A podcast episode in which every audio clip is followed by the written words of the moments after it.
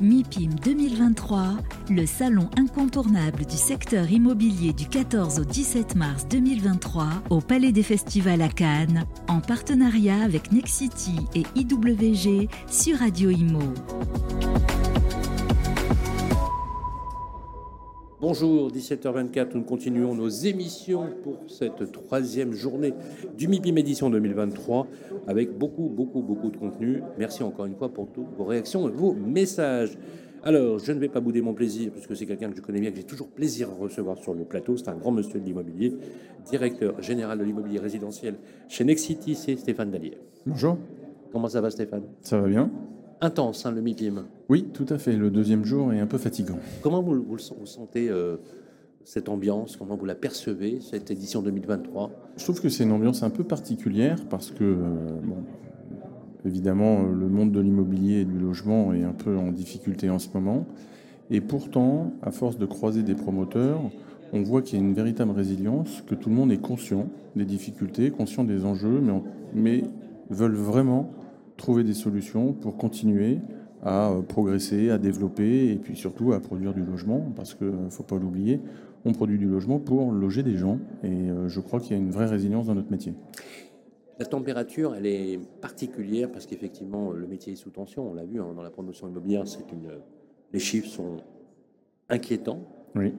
Je vais même aller euh, dire qu'ils sont même alarmants. On a certaines régions qui sont carrément à moins 30 ou moins 40 euh, et on a l'impression parfois euh, d'une incapacité euh, de l'exécutif actuel de trouver la bonne boussole, le, la bonne méthode pour essayer de relancer la, machine. On fonde beaucoup d'espoir sur le Conseil national de refondation. Les Mhm. travaux vont être publiés et restitués à, courant avril 2023. Est-ce que, de votre point de vue, qui avait votre terrain de jeu, c'est la France, hein, vous avez des, vous êtes partout. Mhm. Comment vous le sentez le marché aujourd'hui? Quels sont les indicateurs Voilà, sans langue de bois, comment Bah, vous voyez les choses? Déjà, on peut reprendre euh, 2022 parce que c'est quand même un bon indicateur, euh, puisqu'on a, on a connu deux périodes assez euh, différentes, mais avec le même effet en 2022. hein. Euh, premier semestre euh, où on avait très peu d'offres, toujours des difficultés d'obtention de permis de construire. Euh, puis euh, tout d'un coup, la guerre en Ukraine et une véritable difficulté à appréhender le prix de revient. Du coup, la mise en commercialisation a été encore euh, plus difficile et euh, bon nombre de promoteurs ont décalé euh, des mises en commercialisation, ce qui fait qu'on avait un stock à l'offre très faible, tout promoteur confondu, et donc euh, une demande hein, solvable, mais sur un stock moins grand, donc une baisse des réservations au premier semestre. Deuxième semestre, augmentation des taux d'intérêt, et là, on a une offre, mais on a une offre avec une demande non solvable, avec une vraie difficulté aussi d'obtention des crédits, euh, qui est plus une difficulté pour moi mécanique, puisque euh, on en a assez parlé avec euh, le fameux taux d'usure, qui, je l'espère, est réglé, puisque maintenant il est révisé mensuellement. Il n'empêche qu'au deuxième semestre, du coup, on a eu une chute de la demande, et ça a créé bah, un double effet.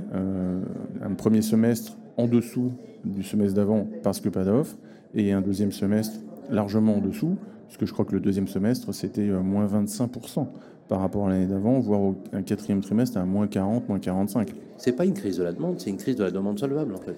Oui, exactement. En tous les cas, Parce que la demande d'habiter, elle est quand même toujours aussi forte. en tous les cas, c'est pas une crise du besoin. Oui, Et ça- voilà. et ça, c'est important. Pardon, oui, vous avez raison. Ça, c'est important. Vous avez raison. Il y a un, il y a un le besoin, besoin. l'envie, le besoin d'habiter ou d'acheter ou de la primo-accession est toujours aussi forte. Simplement, aujourd'hui, les, re- les- les robinets sont quasi fermés. Bah, je dirais pas que primo-accession. Primo-accession, euh, résidence principale, investisseur. Investissement, investisseurs, oui, bien on, sûr. on voit bien que euh, le seul rempart aujourd'hui euh, bah, à l'inflation, ça reste l'immobilier. Au lieu d'avoir de l'argent sur son compte qui se dévalue euh, chaque mois qui passe parce qu'il y a une inflation, quand vous investissez dans l'immobilier, vous savez que euh, c'est un vrai rempart, hein, l'inflation.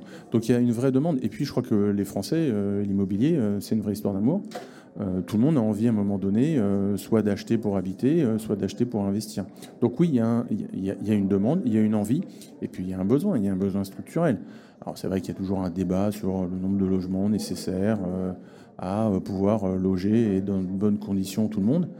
Bah, en tous les cas, on voit bien que quand on passe de 162 000 en 2021 à 121 800 et quelques, en tous les cas moins de 122 000 en 2022, ça va pas arranger les choses et ça crée le déficit. Ça laisse imaginer 2023 ça laisse qui, va être, pire, on est d'accord. Ça laisse imaginer 2023 alors qu'il va être pire. non, mais ça va pas se rétablir. On n'a pas de boule de cristal. En tous les cas, le premier semestre vraisemblablement sera peu ou prou la même chose que le deuxième semestre 2022. Et puis on verra au fur et à mesure et on verra surtout la capacité que nous, opérateurs, mais aussi euh, tous nos amis et néanmoins concurrents, euh, euh, la faculté qu'on a de pouvoir réagir et de trouver des solutions assez rapides pour, bah, pour produire et puis pour, pour vendre. Alors, on a essayé de, d'identifier un peu, de mesurer la température des promoteurs qui sont ici présents. On a quand même 200 de, de cloches. à ceux qui voient dans la crise, parce qu'il s'agit quand même bien d'une crise, hein, de belles opportunités des euh, propices à des changements.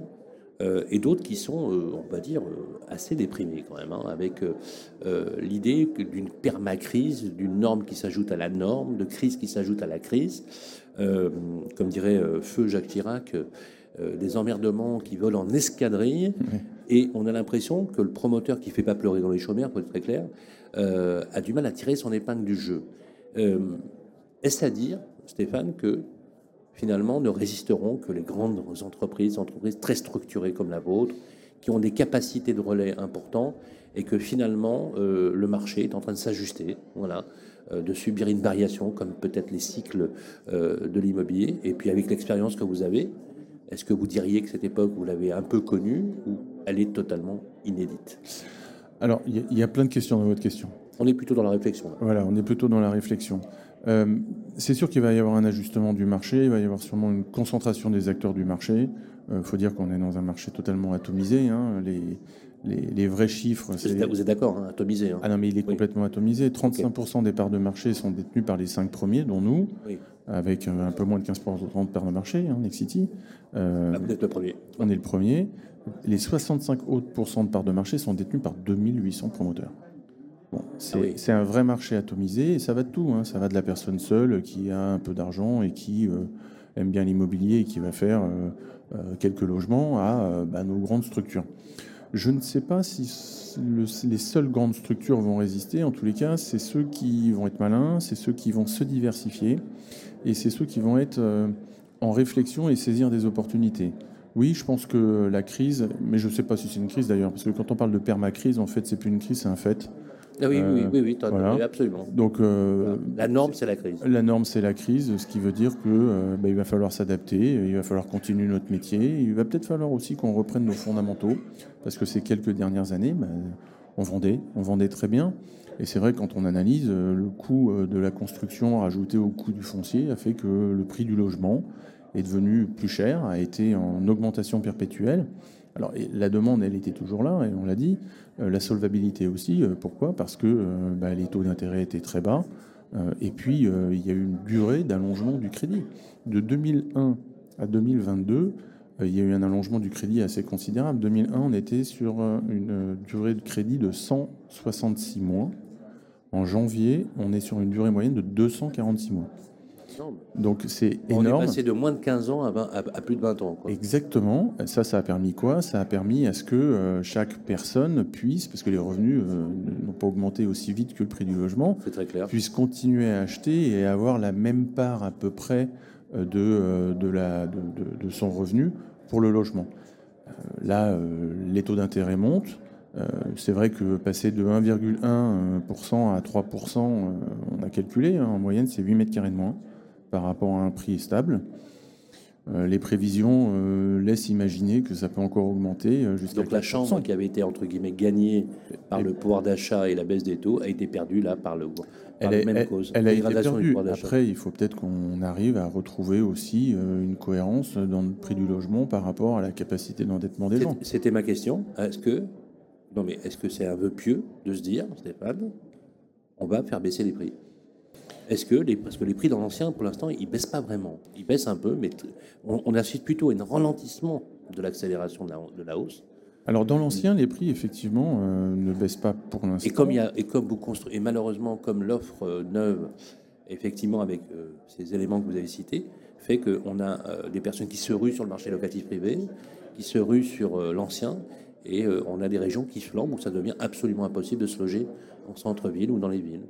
Alors, vous, avez tout à fait raison, mais je crois qu'il faut en plus euh, être conscient que la sortie massive de logements à la location euh, avec les étiquettes F dans un premier temps euh, va faire qu'il va y avoir sur le marché Un, nombre de logements dans l'ancien. 4 800 000 logements concernés. Exactement, mais ça, ça va baisser, mais ça baisse fictivement parce que ce logement-là, pour le remettre dans une nouvelle offre, il va falloir faire des travaux aussi, et donc ça va réaugmenter le prix du logement euh, initial dans l'ancien. Euh, il n'y a plus d'offres locatives, c'est vrai. Euh, autour de nous, on a toujours quelqu'un qui a des difficultés à trouver un logement. C'est pour ça que nous, on dit depuis longtemps qu'on n'a pas assez de logements et qu'on a de production de logements dans neuf ou nouvelle offre. Parce qu'on a chez Nexity une particularité, c'est que on fait évidemment du neuf tel que tout promoteur fait, mais on fait aussi ce qu'on appelle de la régénération urbaine, c'est-à-dire qu'on fait beaucoup de réhabilitation, on retransforme des actifs tertiaires, des UE en résidentiel, et ça crée une nouvelle offre sans que ça soit réellement considéré comme du neuf. Après, euh, bah oui, on aimerait bien que le marché euh, puisse se réajuster et que les prix euh, descendent un peu, mais vous savez, on notre métier, on a deux variables. On a le prix du terrain et le coût de la construction. Le prix du terrain, on aimerait bien qu'il descende. C'est difficile, euh, il n'y en a pas tant que ça. Euh, il y a du terrain, mais il n'y a pas beaucoup de projets. Et puis il y a une concurrence acharnée, et c'est vrai que la concurrence crée aussi euh, bah, une surcote du terrain. Une surenchère. Voilà, une surenchère. Et puis les coûts de construction, on l'a bien vu depuis mi-2022, ils ont explosé. Mais vous, vous n'y participez pas à la surenchère. Vous, n'êtes pas de cette école qui dit je paye le prix pour, pour, avoir forcément du stock et du, et du foncier. Alors on est raisonnable, mais malheureusement, on a tous participé à la surenchère.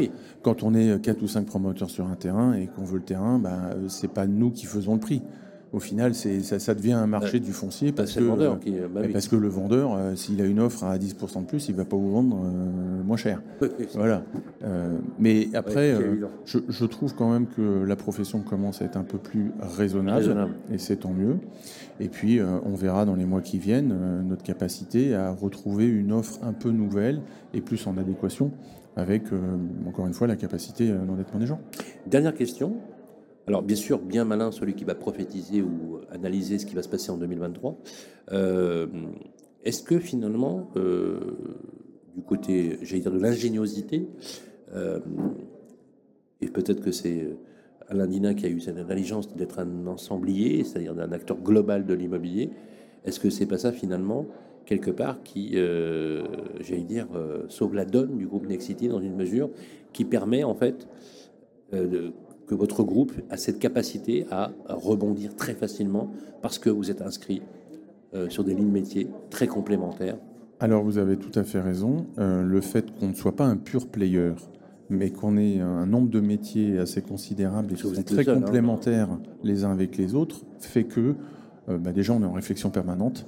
Et ça, c'est vraiment l'ADN de Nexity, euh, cette agilité, même si on est les plus gros, je pense qu'on est un des plus agiles. Et puis, on est toujours en train d'inventer des nouveaux produits, euh, des nouveaux métiers.